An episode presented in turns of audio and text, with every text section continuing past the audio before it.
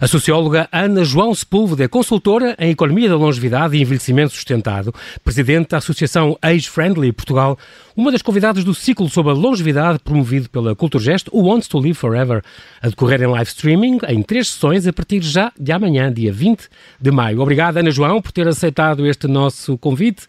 Bem-vinda ao Observador. Muito obrigada, João Paulo. É um prazer enorme estar aqui. É preciso dizer que uh, parabéns, tenho que lhe dar os parabéns, porque ontem mesmo sei que foi reconhecida como uma das pessoas que compõem os 70 líderes mundiais na área da longevidade aplicada à indústria financeira. É convidada da segunda sessão do ciclo Once to Live Forever, deste ciclo promovido pela Culturgest. E eu acho que se calhar podíamos começar um bocadinho por divulgar estas várias sessões. O que é que acha? Acha boa ideia? Claro que sim, acho muito bem. Então acho vá. Este ciclo longevidade, precisão, implicações sociais e regeneração, exatamente, são, são três temas, digamos, digamos são, é um ciclo de conferências que a Culturgest, em parceria com a Fidelidade, vai organizar em torno desta longevidade e dos seus impactos na investigação científica do envelhecimento, na saúde e na medicina e na sociedade e economia, nomeadamente na forma como encaramos o envelhecimento lidamos com ele, o nosso e dos outros. Vai decorrer, portanto, nas tardes de amanhã já, dia 20 de maio, e depois dia 3 de junho e dia 23 de junho.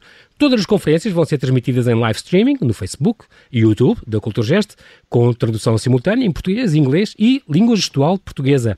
Os investigadores convidados vão também refletir sobre o impacto da Covid-19 enquanto uma nova doença infecciosa nas questões associadas à longevidade. Portanto, é isso que nós vamos, nós vamos uh, falar durante um bocadinho hoje com a Ana João. De qualquer modo, todos estes especialistas foram convidados para estas três sessões, são investigadores nacionais e estrangeiros. O ciclo percorre as biociências, as bioengenharias, a demografia e a economia para dar a conhecer as mais recentes evoluções da medicina e das tendências de investigação sobre a longevidade. Esta é a sua área também. Ana João, uma parceria científica com o Instituto Superior Técnico e com a nova SBE. Dia 20 de maio, quarta-feira, já amanhã, vamos falar do impacto da inteligência artificial e das tecnologias baseadas no conhecimento genético e na gestão da doença. Vai falar de um tema que é a mortalidade, que é a possibilidade de viver mais anos sem envelhecer. Para isso, às duas da tarde, vai haver uma, uma investigadora, a estoniana Eddie Peterson, depois a Maria do Carmo Fonseca, depois conhecido de todos, Prémio Pessoa 2010, depois Ana Teresa Freitas, catedrática do IST, e às quatro e meia o convidado é Jonas Almeida, que é investigador permanente do Instituto Nacional do Cancro nos Estados Unidos. Na segunda sessão, que é a sua, Ana João, onde vai entrar, que é na quarta, dia 3 de junho, fala-se das implicações sociais. Portanto, são as repercussões de, mais, de uma maior longevidade humana na demografia, na empregabilidade e na sustentabilidade dos sistemas de saúde e de segurança social. Começa então às duas consigo, às duas da tarde, depois com Maria João Valente Rosa, depois a Judite Gonçalves, professora de Economia, e às quatro e meia com Asgar Zaidi, que é investigador no Instituto de Envelhecimento Populacional de Oxford, professor de Gerontologia na Universidade Nacional de Seul e de Economia e Ciência Política na Universidade de Londres. Depois, na última sessão, dia 3 de junho, que é uma terça-feira, vamos falar, de, vamos falar de regeneração. Este ciclo faz um ponto da situação à medicina regenerativa e à investigação sobre o processo de envelhecimento com os tratamentos possíveis para doenças crónicas. É um, é um tema também que vai interessar muita gente, com certeza. É, lembrando que a população com mais de 80 anos uh, representará cerca de 20% da população mundial em 2050 e 50. Começa com Alexandra Marques, investigadora do, do Grupo de Investigação da 3Bs da Universidade do Minho, depois António Jacinto, depois Lino Ferreira, da Faculdade de Medicina da Universidade de Coimbra, Mário Barbosa, do Abel Instituto Abel Salazar, e às quatro e meia, Joaquim Sampaio Cabral, que também virá aqui a esta, a uma entrevista destas, que é fundador do Instituto de Bioengenharia e Biociências do, do IST, e vai falar então das células estaminais, dos genes anti-envelhecimento, dos órgãos bioartificiais, ou da técnica do 3D bioprinting, órgãos feitos por impressoras 3D. Ana João Sepúlveda é socióloga e é presidente da Associação Age Friendly Portugal. Fez um mestrado em inovação e cool hunting pela Escola Superior de Comunicação Social. Oh, Ana, explica-me numa frase o que é que é esta, este, o tema disto, inovação e cool hunting. O que é que é este cool hunting? que eu fiquei curioso. Cool hunting, isso é uma, é uma área, está dentro ligado ao que se chama uh, Futuring Studies, ou uhum. seja, estudos que têm algumas metodologias bastante interessantes que nos permitem perceber mentalidades emergentes.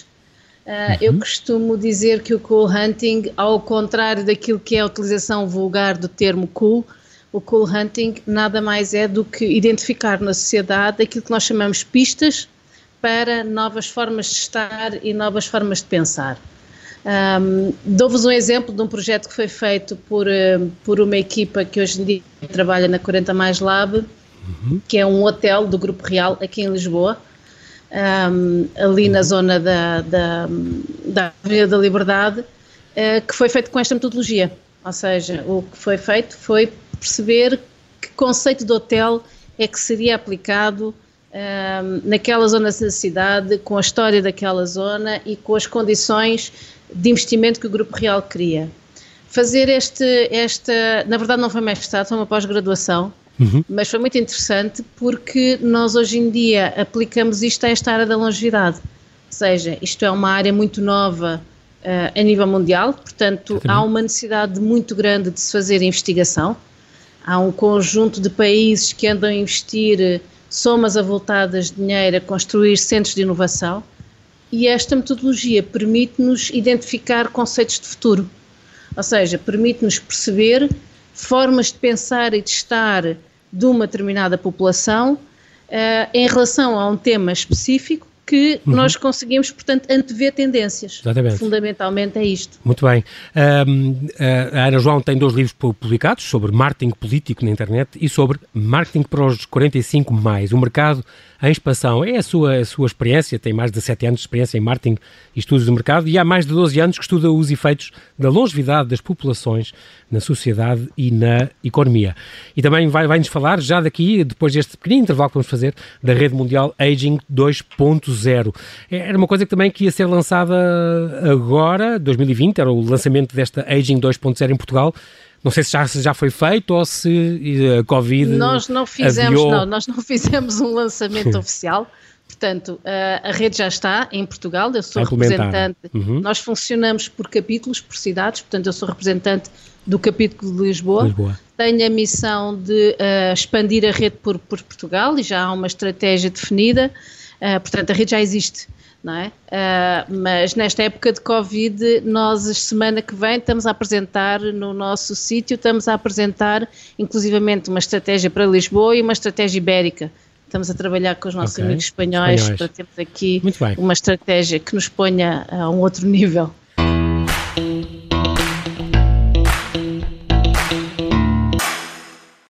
Olá, sou Bruno Rosário, sou editor de Desporto do Observador.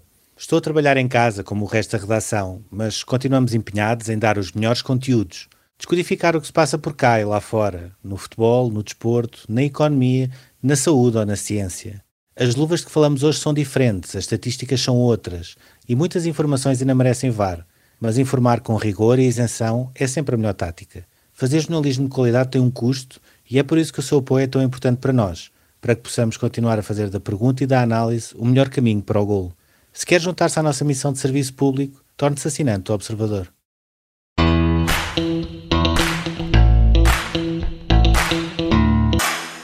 E voltamos à conversa com Ana João Sepúlveda. Ela é consultora em Economia da Longevidade e Envelhecimento Sustentado e presidente da Associação Age Friendly Portugal. Ana João, voltamos aqui, ainda não foi embora, ainda não desistiu de nós. Ainda não. Está aqui uma, tô, tenho aqui um tema, já um, um, primeiro tema, demografia disruptiva, envelhecimento e longevidade. Facto, a população mundial com mais de 60 anos vai duplicar de 1 bilhão para mais de 2 bilhões em 2050. Vi um artigo no público em que dizia que Portugal será o país mais envelhecido da União Europeia em 2050. Como é que isto se prende com a sua investigação, com o seu trabalho? O que é que isto nos deve fazer alertar? Bom, isso é o foco do meu trabalho. Exatamente. Ou seja, basicamente, uh, eu hoje em dia, nos diferentes fóruns onde estou, eu vivo para colocar este tema na agenda. Em termos de Portugal, há um outro aspecto que é também importante ressaltar uhum. um, eh, e que, se não me engano, vai ser abordado na conferência da manhã. Tem a ver com o quê? Tem a ver com o nosso índice de longevidade. Ou seja, uhum. nós não só somos do dos países a nível mundial que temos e que vamos continuar a ter uma maior percentagem de população mais velha, uhum. e aqui eu vou assumir que a senioridade chega-se aos 65 anos, vamos usar uh, a idade de referência da Organização Mundial da Saúde. Okay. Mas, uh, para além disso, vamos importar também alguns séniores, aliás, já estamos a fazê-lo. Exatamente. O interessante é que estamos a fazê-los com, são pessoas com um bom poder aquisitivo, portanto, Exatamente. há aqui um contributo um, interessante à nossa economia, direto e indireto. Algumas destas pessoas vêm, vêm colaborar com o surgimento de novos projetos, ou seja, funcionam como uh, ou financiadores e ou consultores um, de startups, por exemplo. Uhum. Mas o outro aspecto é que nós também temos um índice de longevidade grande. Isto quer dizer o quê? Quer dizer que uh, vivemos muito tempo. A questão uhum. crítica é não necessariamente bem. Pois. Uh, e isto é o aspecto importante da economia. É importante também perceber o quê? Perceber que uh, os nossos parceiros comerciais, ou seja, os países com quem nós temos relações comerciais, a maioria deles, ou os mais importantes, uhum. têm uma estratégia de desenvolvimento para a economia da longevidade, o que nós não temos. De, do meu ponto de vista, estamos aqui a perder algum tempo. Uhum. A Espanha está a montar um centro de inovação na Extremadura. Para quê? Para, para abarcar aquela zona de Espanha, mas para abarcar Portugal inteiro. Exato. É? Uhum. Um, Portanto, são sociedades. Essa, essa... Esta, é um problema, esta sustentabilidade das sociedades, com mais velhos do que mais novos, não é? Com, com esta, na questão do, do emprego, da reforma, da habitação, da economia social, uh, uh, está a haver um impacto grande porque a, a esperança média de vida está, está a aumentar muito. Uh, mas realmente, uh, será que este, gosta muito, eu sei, Ana João, deste tema da economia da longevidade, porque é que é tão importante este tema? E temos de distinguir com outra, outra noção que, se exige, que existe muito na Europa, existe muito na Europa, que é esta da Silver Economy, com, com pessoas a partir dos 50, a partir dos 50 anos, mas uh, a Ana João gosta mais deste tema, não é? Da economia da longevidade. Porque é que é, é tão importante calhar, isso? É, eu se calhar começo por aí, depois explico porque é que é importante. Muito bem uma história muito, muito rápida para as pessoas perceberem uhum. como é que isto se desenvolve a nível mundial. Portanto, a partir do momento em que, primeiro, a Organização Mundial da Saúde e a ONU, na área dos direitos humanos, começam a olhar para a demografia, começam a perceber que o mundo inteiro está a sofrer um fenómeno que é fruto da melhoria das condições de vida. Portanto, a longevidade é fruto disso. Uhum. O aspecto que acaba por intensificar o impacto é a baixa natalidade, ou seja, nós não temos principalmente a nível da Europa e da América do Norte, nós não temos renovação geracional. Portanto, não temos pessoas mais. não temos bebés a nascer ou não temos bebés a nascer em quantidade em suficiente. Em quantidade suficiente, exatamente, para combatar essa... Isto essa... impacta claramente uhum. a área uh, do trabalho. Isto impacta claramente aquilo que nós chamamos a população ativa. Ainda mais, por exemplo, é um aspecto que está a ser muito, muito analisado agora com a questão do Covid. Tem havido exatamente. alguns fóruns internacionais em que tem-se refletido exatamente eh, nas consequências do Covid, não só do ponto de vista de, de saúde. Uh, saúde, que é submeter as pessoas a nível de stresses elevadíssimos, claro. mesmo aqueles que estão só em casa, ou seja, não estamos sequer a falar uh, nem dos profissionais de saúde. Exatamente. É? Não, Depois, com, com, com, uh, todos os impactos até de saúde mental, que é, é muito importante. Há pessoas já uh, de mais idade desesperadas, têm 60 anos, não são idosos, e já estão desesperados por poder sair de casa e tal, é incrível. Paulo, eu nem vou, eu nem vou é às verdade. pessoas com mais de 60 anos de idade. Eu vou mesmo aos jovens, eu vou às crianças. Ah, é muito difícil Também é explicar é difícil, às crianças exato, exato. Uh, o que é, que é estar em casa. Isto em termos de futuro, em termos de futuro da, da população ativa. Vai ter impactos, claro tem impactos muito grandes, claro. ainda mais naquelas populações que efetivamente não só foram contagiadas como tiveram sintomas. Ou seja, o que se está a começar a perceber é que uh, estão uh, condicionadas uh, um conjunto de gerações futuras que no futuro entrarão no mercado Exatamente. ativo, mas que já saem desta, desta primeira vaga da pandemia com sequelas a nível Exatamente. cardiopulmonar. Incrível maneira que. É o enfim, que está isto... a ser feito. Mas eu sei que a Ana João também tem. Uh, Falam de Portugal. O que é que se está a fazer? Qual é o papel que lhe cabe no mundo? Porque eu sei que a Ana João também tem estado a estudar o que se passa com, com, com casos da Irlanda, da Austrália, do Japão. Sim. Neste domínio eles estão a fazer muito mais do que nós. O, que é que a gente pode agilizar? O que é que a gente pode fazer? Isto sem tirar a surpresa às pessoas que eu quero que ouçam amanhã a, a, sua, a sua sessão às duas da tarde neste ciclo da, da Cultura Gesta. Dia, dia 3, Mas diga dia lá, 3. dia 3, exatamente, Mas a segunda. Só, João Paulo, deixa-me só rapidamente diga. responder a uma outra pergunta diga. anterior, que é a uhum. questão da economia da, da longevidade e super economy. Uh, muito rapidamente, na definição, os dois conceitos são uh, semelhantes. Uhum. Uh, o que é que quer dizer? O conceito de silver economy é cunhado mais e utilizado mais a nível europeu e quer dizer o quê? Quer dizer economia relacionada às pessoas com mais de 50 anos. Tem aqui um problema de nome, que é o silver. E o silver está aí para se referir às pessoas de cabelo grisalho. Com grisalho, exato. Isto gera uhum. na cabeça de, de, todos nós uma confusão que é, então, mas se isto é para pessoas com mais de 50 anos e são pessoas grisalhas, mais de 50 anos séniores, então aos 50 anos eu sou sénior. Pronto, isto não faz aqui, cria aqui do ponto de vista de comunicação alguma confusão. Exato. O termo Economia da Longevidade é cunhado em 2013 uh, ah, num projeto da Associação Americana de Reformados. Uh, uhum. A definição é exatamente a mesma. É, é também para 50 ou mais, é, não é? É 50 mais. Foi cunhado por esta AARP, é, exatamente. A soma de toda a atividade económica promovida pelas necessidades das pessoas com mais de 50 anos, incluindo os produtos e os serviços comprados Exatamente, compra e consumo e consequências desta compra e consumo. Eles incluem também a parte do trabalho. Pois, é, é porque é importante isso, é que mesmo estas pessoas, claro que têm que ser analisadas enquanto consumidoras, mas também enquanto trabalhadoras, porque muitas são mais que válidas e com talentos que têm que ser aproveitados para a economia. Têm e devem, não é?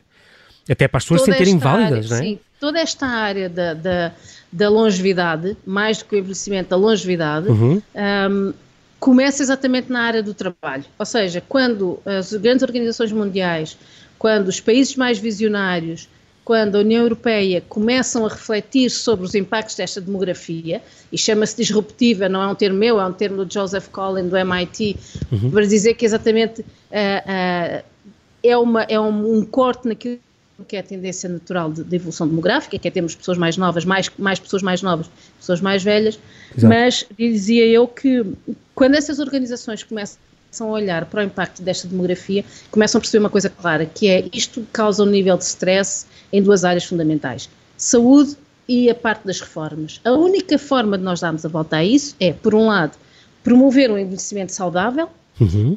e, por outro lado, promover um envelhecimento ativo. E ativo tem a ver com estar ativo financeiramente. É daí que eu, em conjunto com um conjunto de pessoas, utilizamos o termo envelhecimento sustentável, ou seja, acaba por juntar aqui as duas vertentes. Portanto, a área, a área do trabalho é a primeira área onde isto tudo se desenvolve. Uhum. A utilização que nós, e que eu particularmente faço, tanto na empresa quanto na associação, do conceito economia da longevidade, nós fizemos aqui duas, duas marotices. Uhum. Nós alteramos o termo em duas áreas. Uma, baixamos a parte etária, porque se eu estou a falar em longevidade e não envelhecimento, isto faz muito mais sentido para as pessoas a partir dos 40 anos. É a idade em que as pessoas tipicamente começam a refletir sobre que estratégia para, para a segunda metade da minha vida. Exatamente. E depois... Daí o 40 mais lab, não é? é Exatamente. Que, foi é. um, que nasceu em setembro de 2011, a sede é ali na Avenida na Elias Garcia, em, em Lisboa, e que no fundo pretende contribuir para o crescimento económico, produtividade e sustentabilidade do, dos clientes, públicos e privados, eh, para o desenvolvimento Sim. das estratégias de integração eh, da economia da longevidade. Portanto, cá está, a partir dos 40. 40 mais lab, uma definição engraçada para, para, para incluir é, essa, essa gente laboratório, ou seja, uhum, eu claro. quando pensei o conceito de empresa, sempre achei como, e como sociólogo em um longo e bom passado em estudos de mercado, percebo claramente que tem que haver uma ligação entre o mundo académico e o mundo empresarial. Portanto, claro. o 40 mais é uma lição que Joseph Collin me deu no primeiro projeto que eu trabalhei nesta área, uhum. quando fizemos um estudo de mercado em Portugal e eu dizia que nós íamos começar o estudo aos 55 anos ele disse-me, deu-me uma, deu uma grande lição da minha vida nesta área, que foi 55 é muito tarde. As pessoas a essa idade já definiram as suas estratégias. Portanto, se queres de facto perceber Reduza como o, é que a sociedade vai evoluir, exato. exatamente, tens que olhar mais, mais para mais baixo. Mais cedo. Uhum. Hoje em dia a economia da longevidade um, envolve ainda uma outra componente que é, e ligada a esta, a esta um, a área da longevidade e da componente financeira tem a ver com o quê? Tem a ver com o facto da longevidade vir a ser cada vez mais um bem transacionável e um bem financeiro. Isto quer dizer o quê? Quer dizer que instituições como a Bloomberg, por exemplo, uhum. começam a criar uma coisa que é um índice de longevidade e vão fazer um ranking dos países que melhor propõem, promovem a longevidade. Isso é bom porque é pode atrair depois, se estivermos, um, se estivermos bem cotados, podemos atrair, como acontece hoje em dia já, como a, como a Ana João disse, mas já esporadicamente, mas acontece, virem pessoas reformados, por exemplo, que vêm para cá e ainda vêm a tempo de ser uns belíssimos consumidores e investir cá e tudo, e portanto tudo isso pode, pode, pode ser atrativo, não é? Se estiver bem cotado nessa, nessa lista, nesse índice.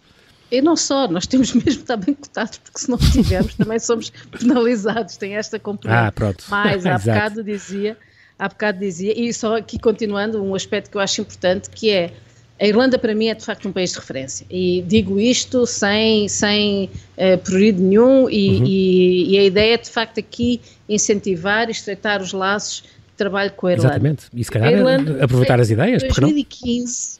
Uhum. Exato. A Irlanda, em dois, 2015, não, 2013, se não me engano, uhum. define uma estratégia para em 2020, conseguiram fazer em dezembro de 2019, ser o primeiro país mundial AIDS-friendly reconhecido pela Organização Mundial da Saúde. Boa. Estamos em 2020 e eles já têm essa, um essa... guia de trabalho Cotização. para ser em 2040 o país mais saudável do mundo.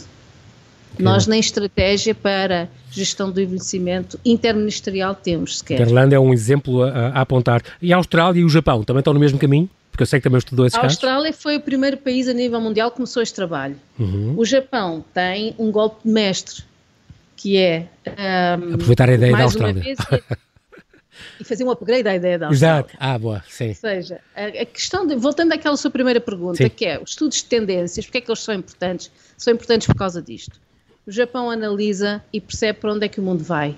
E percebe uh, onde é que ele está e o que é que ele pode contribuir. E percebe o seguinte, ele tem um forte, uma forte capacidade de produção tecnológica, tanto inovação tecnológica, e é um dos países que tem Okinawa, que é uma das zonas a nível mundial que tem mais centenários. Portanto, o Japão Exatamente. não só tem muitos uh, velhos, mas tem muitos uh, super séniores, pessoas que vivem mais, mais de 100 anos. Exatamente. Como se vê nas notícias, volta e meia é notícia isso, eu sei. Exatamente, exatamente. Uhum, uhum. E depois, o que é que eles perceberam? Perceberam que o mundo inteiro estava a começar a olhar para as questões da sustentabilidade. Perceberam que, mais do que isso, os Objetivos de Desenvolvimento Sustentável da ONU são um referencial. Uhum. Percebem também outra coisa, que é, começamos a ter um conceito que na altura ainda não estava completamente definido, que era o conceito da indústria 4.0, ou seja, a digitalização da nossa, da nossa vida. Definem o conceito de sociedade 5.0. Okay. Ou seja, o conceito de sociedade 5.0 é a estratégia de integração do, do, da longevidade na, no desenvolvimento económico do país. Eles dizem, nós vamos ser líderes mundiais nisto, portanto, eles definem o conceito, exportam o conceito e Exatamente. dizem, vamos ser líderes Incrível. mundiais nisto, que é envelhecimento, ou longevidade positiva, tecnologia e aos Objetivos de Desenvolvimento Sustentável. Ana João, Ana João tem que estar sempre, aposto que, que faço já a sua missão, estar completamente atenta às ideias que eles vão tendo, porque nós vamos precisar muito também de tentar implementar o mais possível. E esta questão do idadismo, Ana João, foi por causa de si que eu tive que estudar isto, idadismo e Covid-19. Portanto, idadismo esta, vem do, deste ageism, não é? Do Dr. Robert Butler, sim, sim. é uma, uma noção já com 60 anos, que tem a ver com a discriminação à idade, um, um preconceito contra os idosos. Um, o que mais achei curioso quando li sobre isto foi que é um problema que é mais marcado em países com alto padrão de vida, onde o grau de respeito por esta faixa etária é menor. Não fazia a mínima é. ideia. Uh, mas como é que nós estamos na questão do idadismo, e já agora ligado ao Covid-19? O que, é que, que, é que tem a dizer sobre o, isto? O, a, sociedade, a sociedade, do ponto de vista a nível mundial, uhum. nós não conseguimos integrar bem a questão do envelhecimento. Ou seja, há um, há um preconceito e que vem da época grega, há um preconceito uhum. que tem a ver com a pessoa mais velha, a pessoa idosa. Um, tanto que, por exemplo, Exato. se olharmos para a sinalética, tipicamente uma pessoa idosa é uma pessoa corcunda com uma bengala. Com uma bengala, exatamente. exatamente. Ao, à, à verdade. Ao é? estereótipo, exato. Mas isto, isto tem consequências muito graves. Isto tem consequências gravíssimas agora a nível de, de, de, da pandemia. Porquê? Porque se por um lado um, estamos a pôr a tónica não na condição de saúde da pessoa, mas na questão etária. Exato. Ou seja, obviamente que eu sei que. Há, há 50 anos e 50 anos, obviamente, sabe? 50 anos que parecem 30 e que são há muito 80 ativos. 80 anos e 80 anos. Exatamente, exatamente. Já nem vou aos 50. Exato. Há 80 anos Mas é verdade. Anos, não é? Claro. Portanto, a tónica tem que estar no estado de saúde, não tem que estar na idade. Exato. Chama a atenção, por exemplo, para um cartaz que está na rua, uh, nos MUPIs aqui assim, que é um cartaz do, do Serviço Nacional de Saúde, uhum. em que diz, uh, que, que, que, identifica que se, faz, se, a pessoa fizer parte de uma população de risco, deve usar máscara e estar em casa. Uh, em letras escrito, refere-se que inclusivamente as grávidas são uma população de risco, mas o que é facto, que é que em termos de imagem, Aparecem... temos duas pessoas séniores com, com, com máscaras. Portanto, a mensagem que nós estamos a passar é esta. Claro. Isto quer dizer o quê? Quer dizer que há uma intolerância em países, um, em alguns países a intolerância é maior, uhum. um, que é, por exemplo, como casos em alguns países do leste europeu, onde temos séniores apedrejados na rua. É Porquê? Porque as populações são menos esclarecidas. E acham que eles apanham mais que... o vírus, claro, claro, claro. Não, não, acham que são eles é que trouxeram o vírus. Ah, ainda por cima.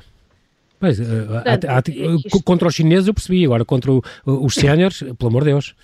Não é? Quer nós dizer, é incrível. Não, um caso ou outro é incrível. Nós não estamos sensibilizados para as questões de idadismo.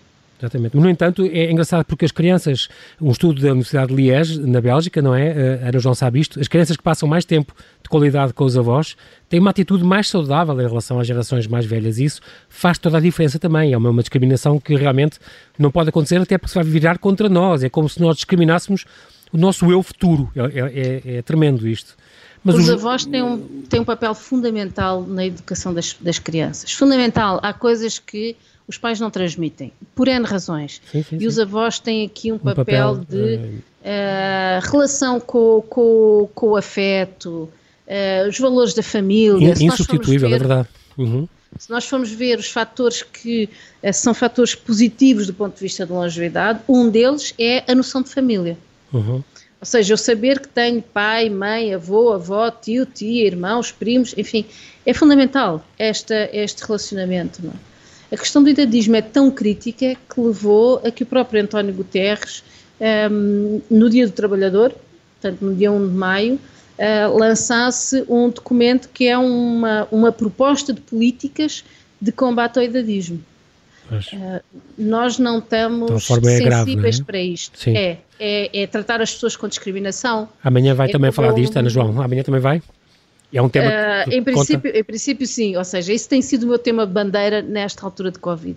Porque, de facto, é muito é. crítico. Nós estamos a pôr, nós estamos a, a discriminar negativamente aqueles que nos deram o mundo que temos hoje. Claro. Ou seja, aqueles que fizeram 25 de Abril. A quem devemos a vida, no fundo, também. A começar por aí. Já nem pôr por aí. Exatamente. Já nem pôr por aí. Mas é o, básico, é o básico. São aqueles sem claro, os quais claro que sim. Uh, muitos de nós não estariam aqui são os e nossos fosse, pais e, e os nossos livres, avós. exatamente, exatamente. Mas que nos deram muito o mundo bem, que nós temos hoje. São aqueles que estiveram na Segunda Guerra Mundial, são aqueles que nos deram o 25 de Abril, são aqueles que de facto contribuíram a nossa história, no fundo. para o Portugal que nós temos hoje. Não? É? Exatamente. Ah, e não podem ser discriminados, são cidadãos, são cidadãos de pleno. Exatamente. Eu, eu, eu dizer amanhã e não. Tirar essa componente. Ana João é dia 3 de junho. Tu insistes a dizer Exato. que amanhã. É só, para, é só para lembrar que a Ana João está na segunda sessão, amanhã, dia 20 de maio, é a primeira sessão.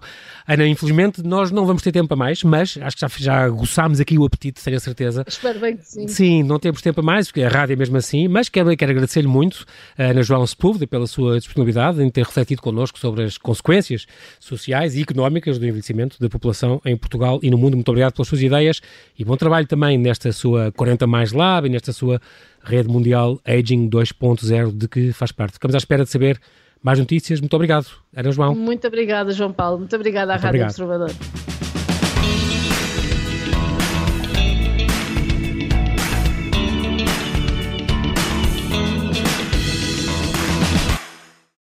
Obrigada por ter ouvido este podcast. Se gostou, pode subscrevê-lo, pode partilhá-lo e também pode ouvir a Rádio Observador online em 98.7 em Lisboa e em 98.4 no Porto.